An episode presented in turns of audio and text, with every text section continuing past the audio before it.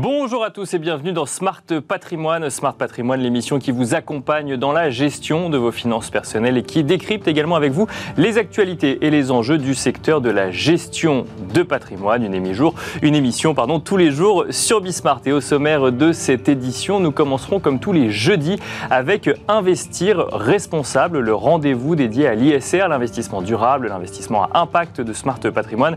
Et en l'occurrence, nous commenterons cette COP 27 qui se déroule déroule en ce moment même, qui a commencé dimanche dernier et qui se tiendra jusqu'au 18 novembre prochain.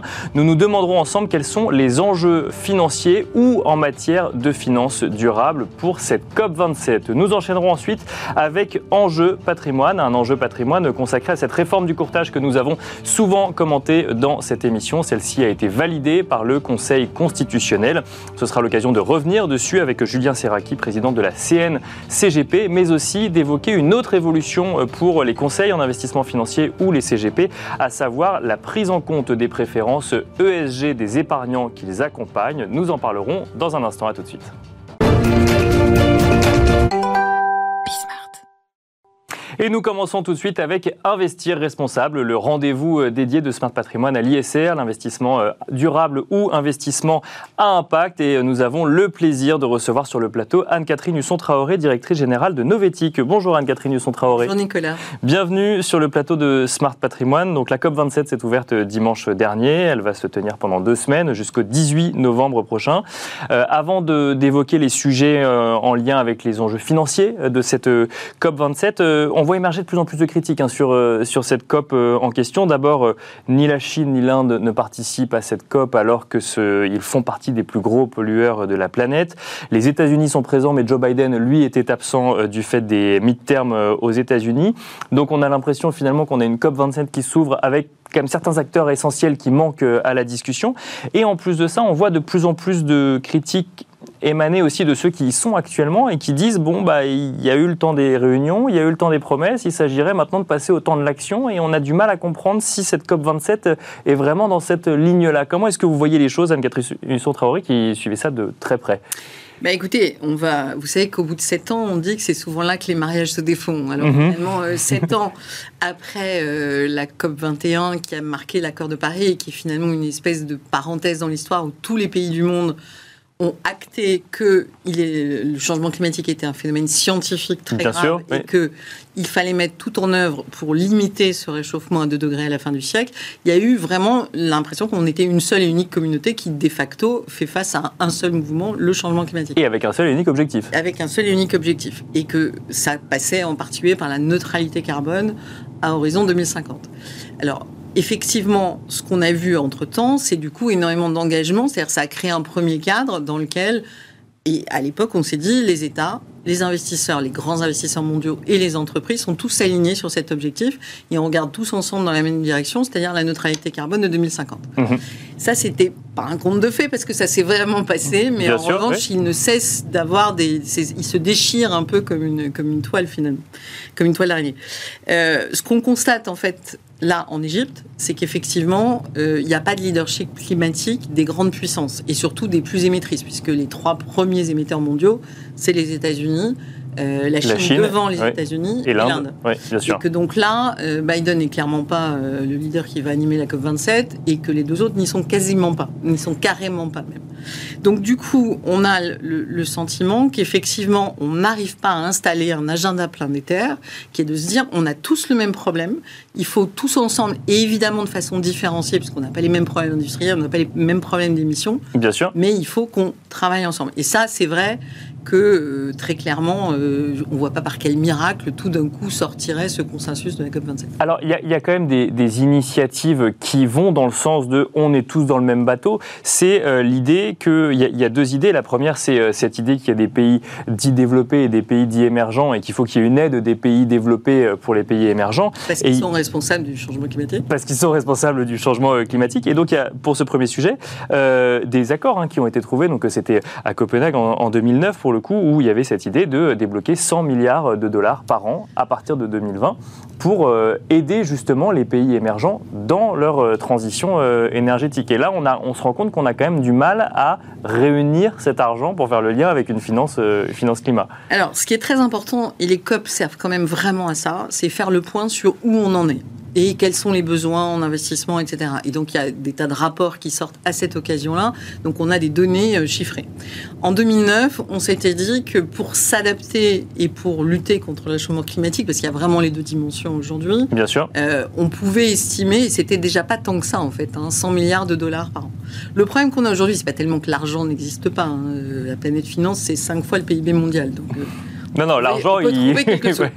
En revanche, euh, l'idée qu'effectivement on fasse ces versements pour les pays industrialisés et donc responsables du réchauffement climatique, c'est-à-dire qu'ils reconnaissent leurs responsabilités. Et là, ils ont l'impression d'ouvrir un boulevard juridique dans lequel, euh, c'est pour ça qu'ils sont aussi réticents, dans lequel on va leur demander toujours plus, c'est ça admettre qu'ils doivent payer les dommages. D'accord. Euh, et c'est pour ça que ça coince en fait. Hein. Et donc de la même façon, aujourd'hui, le chiffre qui a circulé depuis quelques, depuis hier ou avant-hier, je crois, c'est le fait que les besoins en fait de financement sont à 2000 milliards de dollars. Et on peut considérer que les 1000 milliards pourraient être trouvés dans les pays euh, émergents et les 1000 autres milliards doivent venir de l'extérieur. D'accord. De toute façon. Mais 2000 milliards de dollars, pourquoi? Pour euh, assurer la transition énergétique des pays émergents? Si c'était que la transition énergétique, on n'a pas besoin d'autant d'argent.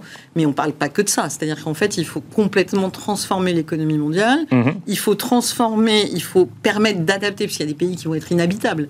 Donc effectivement, il va falloir euh, raisonner autrement, reverdir, représerver la biodiversité. Il va falloir adresser en même temps les questions climatiques et les questions individuelles. Et surtout, et ça c'est ce que dit très bien par exemple François Gémen, c'est le fait qu'aujourd'hui, pour un pays comme la France qui est assez peu directement émetteur, la logique pour lutter contre le changement climatique, c'est d'aller financer euh, en Afrique d'autres moyens d'énergie que les centrales à charbon ou autres. Et ça, dans les opinions publiques actuelles, ça, n'est pas compréhensible. Donc on a effectivement des problèmes très très clairs, pas tellement de mobilisation d'argent, mais de comprendre qu'il va falloir changer notre façon d'allouer de l'argent. D'accord. Et aujourd'hui, on manque drastiquement d'argent dans les pays émergents parce qu'en fait, euh, pour des raisons liées au risque de change, pour des raisons liées au risque pays tout court, euh, les grands investisseurs aujourd'hui n'investissent de moins en moins dans les pays émergents qui en ont le plus. Bah, surtout que c'est là où, effectivement, pour, pour qu'on comprenne bien de, de, quoi on parle, c'est que c'est des engagements qui sont pris au niveau des États, mmh. mais après, ce n'est pas les États qui vont euh, verser cet argent-là. On parle de grands investisseurs à présent. Et l'idée, c'était de 2015 toujours, c'était un, stoppons le financement des énergies fossiles, et ça c'est écrit dans l'accord de Paris. Hein. Deux, euh, il faut réorienter les flux financiers. Un, pour sortir de l'économie marron telle qu'elle est aujourd'hui, pour aller vers l'économie verte, mais surtout pour transformer toute la partie grise qui est entre les deux. Et donc, du coup, ça, ça a supposé de changer vraiment son allocation d'actifs si on est un, un investisseur.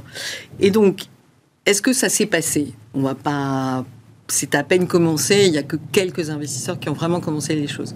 Mais surtout, ce qui est important, c'est de se dire, en fait, euh, ce qu'on a, ce qu'on a eu comme résultat, c'est des engagements. Mhm. C'est-à-dire qu'on a eu plein d'engagements de très grands investisseurs, hein, à commencer par BlackRock, qui ont pris l'engagement d'être neutres en carbone en 2050. La plupart du temps, ils n'ont pas on sent qu'ils espèrent que vers 2045, il y a un truc qui va se débloquer, mais qu'en attendant, euh, on va essayer de maintenir le scénario business as usual aussi euh, comme, comme on peut. C'est-à-dire pas suffisamment d'engagements pris selon vous, bah, enfin d'actions prises euh, aujourd'hui en se disant on verra en 2045. Cet engagement, il vous tient à quoi? En fait, il vous tient à normalement changer dès maintenant votre allocation d'actifs. Et donc, ce qui s'est passé, parce qu'en plus il y a un mouvement américain extrêmement fort, le, le gouverneur qui l'incarne le plus, c'est Ron DeSantis qui vient d'être réélu en Floride.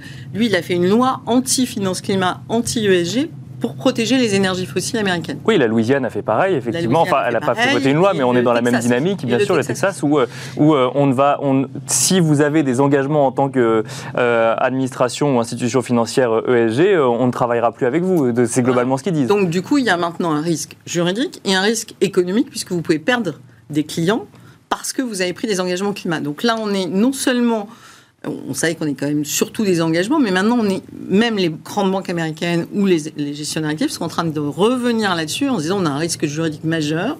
Euh, en plus, on va perdre des clients, euh, des États importants, etc. Donc, euh, on est extrêmement prudent. Et donc, on est dans un moment où c'est un peu, ça fait 6-7 ans qu'on se demande, qu'on on a pris conscience que la situation était grave, on a pris conscience des volumes colossaux qu'il faut pour adapter l'ensemble de l'économie mondiale avec évidemment des, des, très différents.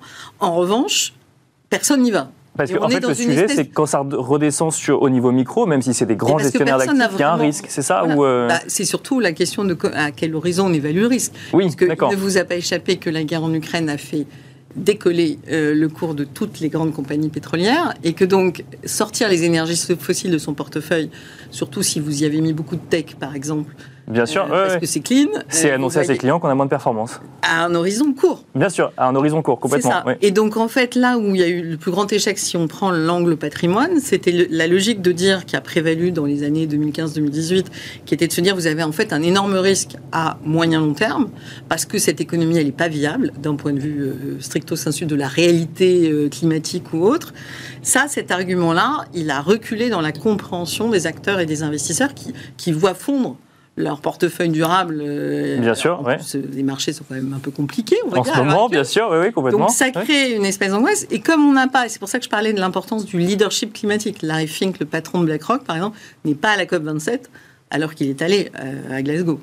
Donc, et il avait pris à un moment où il avait donné l'idée d'un leadership euh, de BlackRock. Effectivement, il y a eu un petit retour en arrière sur, euh, sur le sujet. Ou en tout cas, je ne sais pas jusqu'où il est, parce que je ne le connais pas personnellement, jusqu'où il avait estimé les risques de réputation. Parce qu'aujourd'hui, aux États-Unis, il est vraiment la bête noire euh, des républicains trumpistes, etc. Quand je dis la bête noire, il y a des vidéos absolument.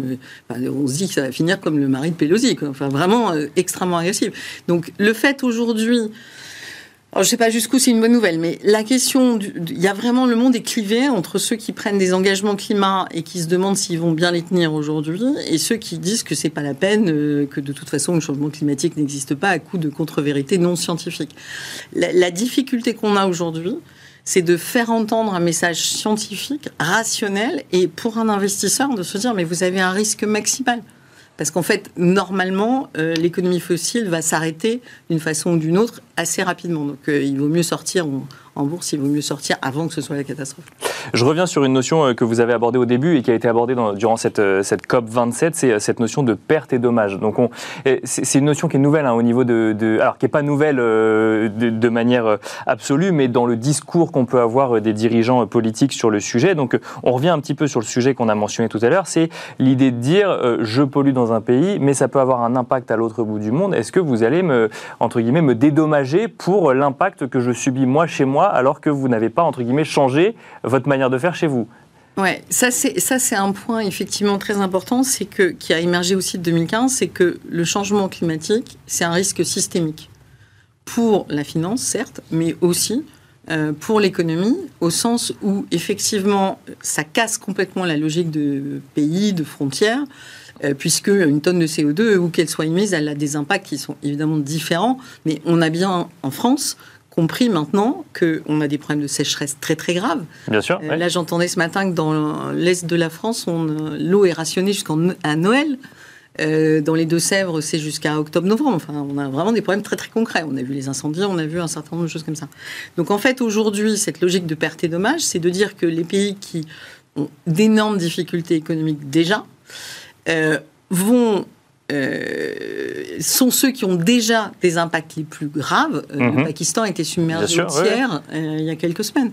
Donc, du coup, on est vraiment sur des choses qui se quantifient. Et je rappelle aussi que dans les pays émergents, l'assurance n'existe pas du tout comme chez nous. Donc, quand il y a une catastrophe climatique, aujourd'hui, chez nous, on est indemnisé. Alors, pas forcément toujours à la hauteur du, du dommage, mais c'est aussi la logique des pertes et dommages, c'est de, pouvoir trouver des moyens de financement à des gens qui ne sont pas assurés. Quand il y a un tiers du Pakistan qui est submergé, c'est pas un tiers de biens qui sont euh, assurés. Oui, bien sûr. Eh ben, on va s'arrêter, on va s'arrêter là. Anne-Catherine Husson-Traoré, merci beaucoup d'avoir euh, tenté cet exercice de résumer les enjeux financiers, ou en tout cas d'un point de vue financier, euh, qui sont traités durant, durant cette COP27. Merci, je rappelle que vous êtes directrice générale de Novetic. Merci beaucoup. Merci à vous. Et quant à nous, on se retrouve tout de suite.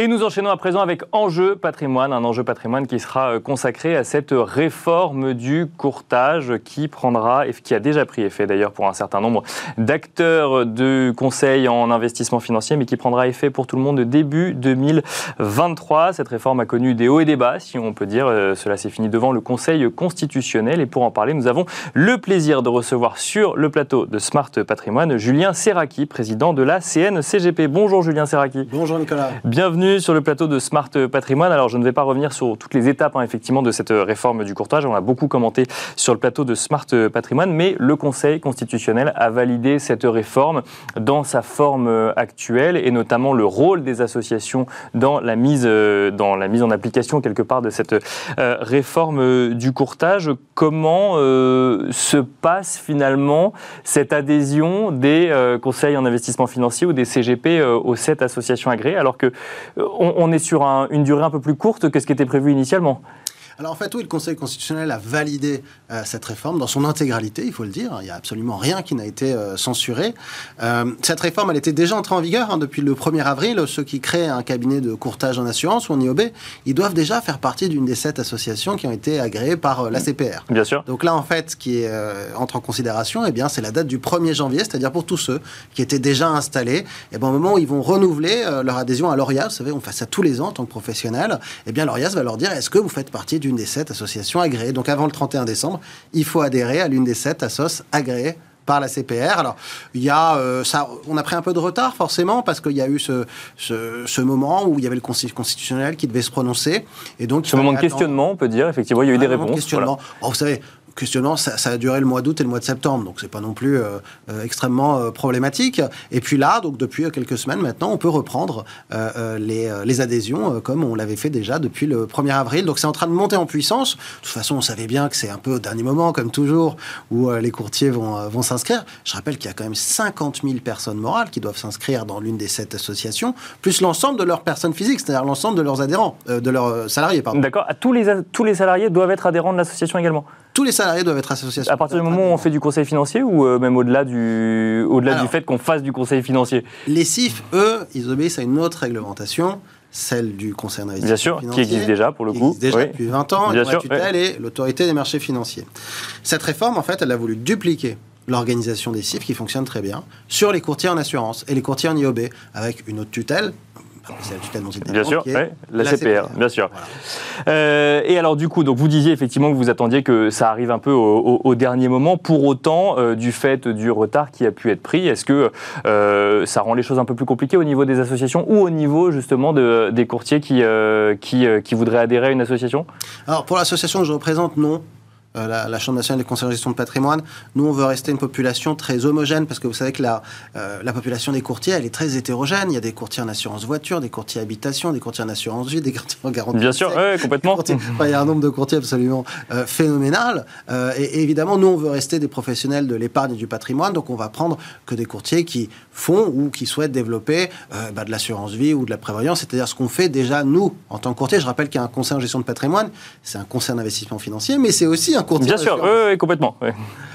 Donc, pas de, pas de blocage, si je comprends bien actuellement. Il n'y a pas de délai qui a été, euh, qui a été proposé. Hein. Non, c'est ça, ça reste le 1er janvier.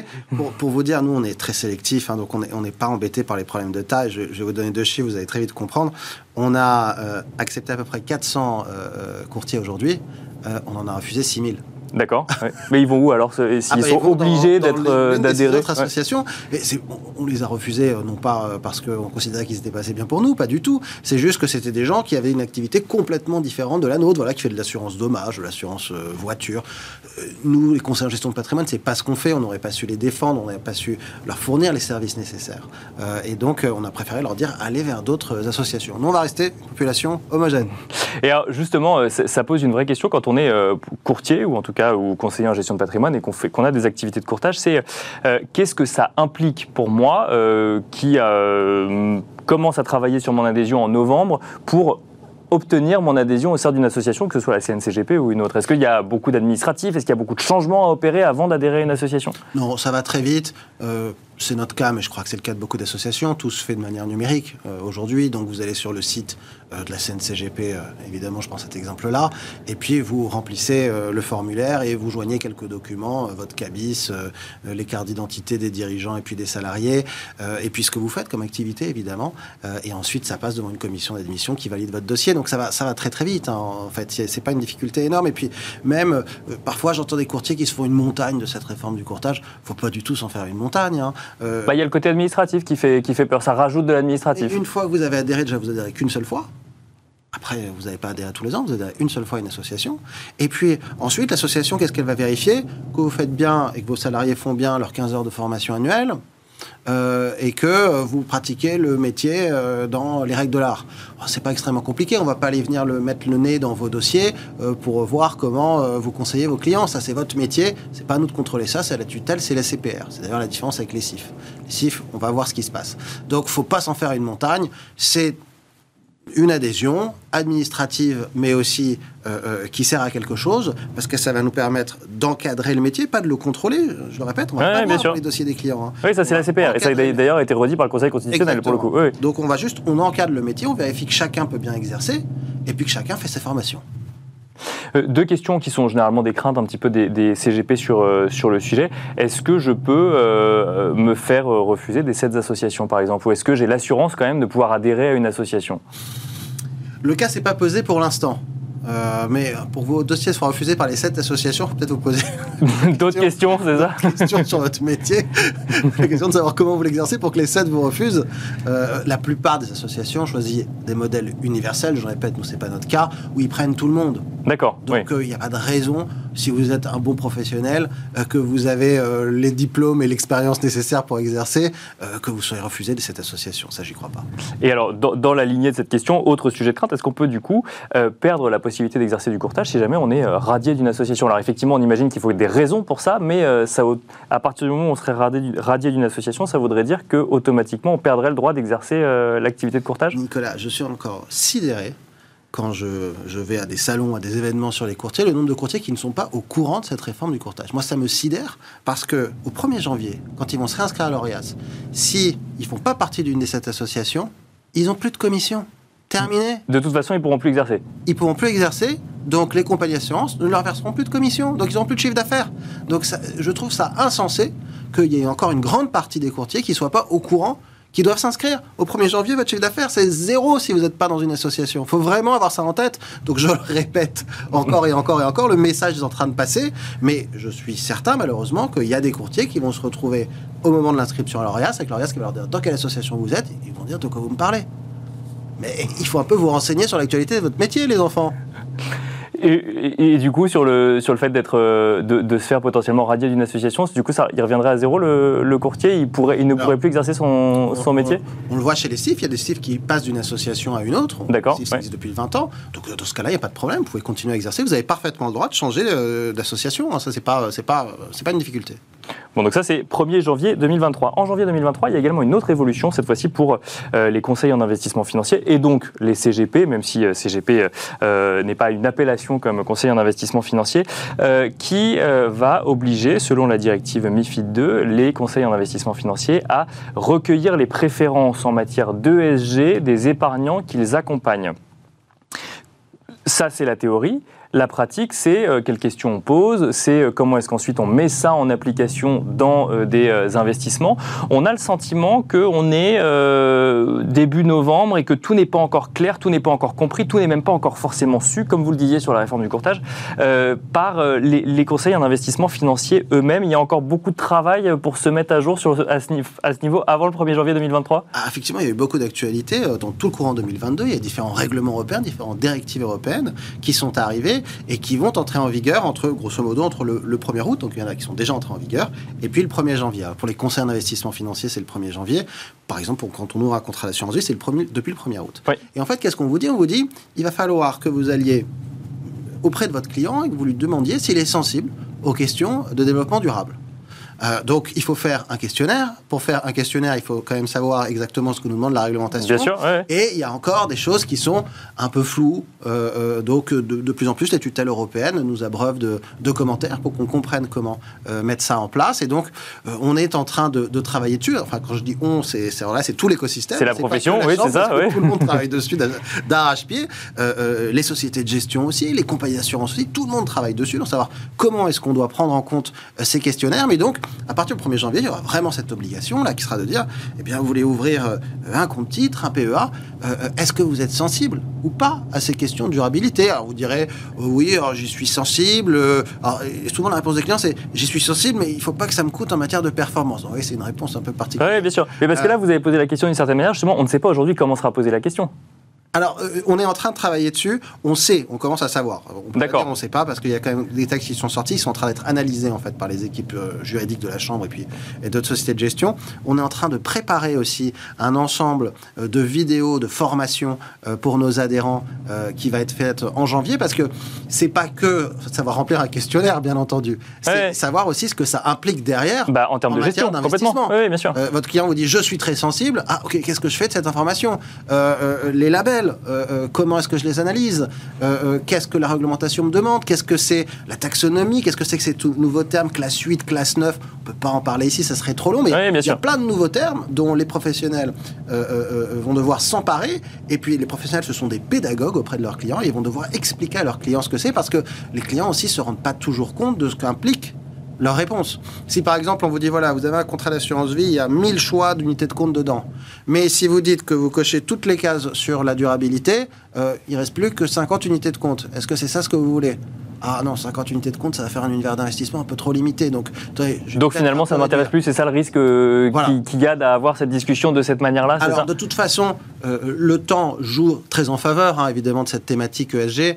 Euh, la plupart des fonds vont aller s'emparer de cette thématique. Donc, l'exemple que j'ai donné, il, il peut-être d'actualité aujourd'hui, même si j'ai un peu exagéré sur les chiffres quand même. Il y a plus que Bien sûr. Oui, non, bien sûr. Oui, non, mais c'est pour qu'on comprenne effectivement la démarche. mais, ouais. peu à peu, tous les fonds en fait vont passer sur ces critères-là. Ça, la, la- la- la elle est faite dans ce sens-là, pour obliger en fait, sans le dire, tous les fonds à adopter ces critères ESG.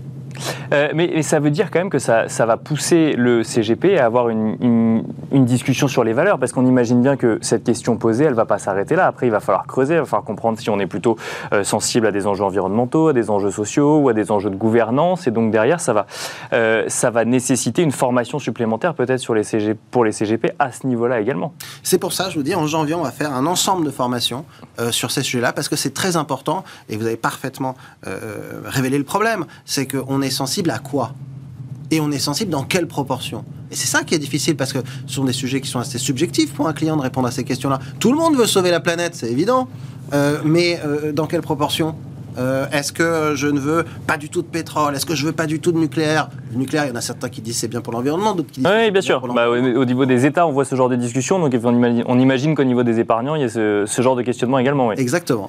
Donc il va falloir pousser euh, euh, la pédagogie, pousser la formation là-dedans pour qu'on devienne aussi des professionnels eh bien, de ces critères ESG.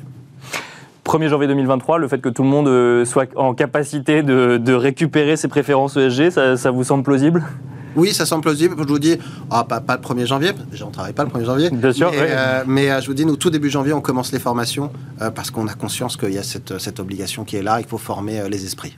Merci beaucoup, Julien Serraki, d'être venu sur le plateau de Smart Patrimoine. Je rappelle que vous êtes le président de la CNCGP. Merci beaucoup. Merci Nicolas. Merci à vous de nous avoir suivis et je vous donne rendez-vous demain sur Bismart pour un nouveau numéro de Smart Patrimoine.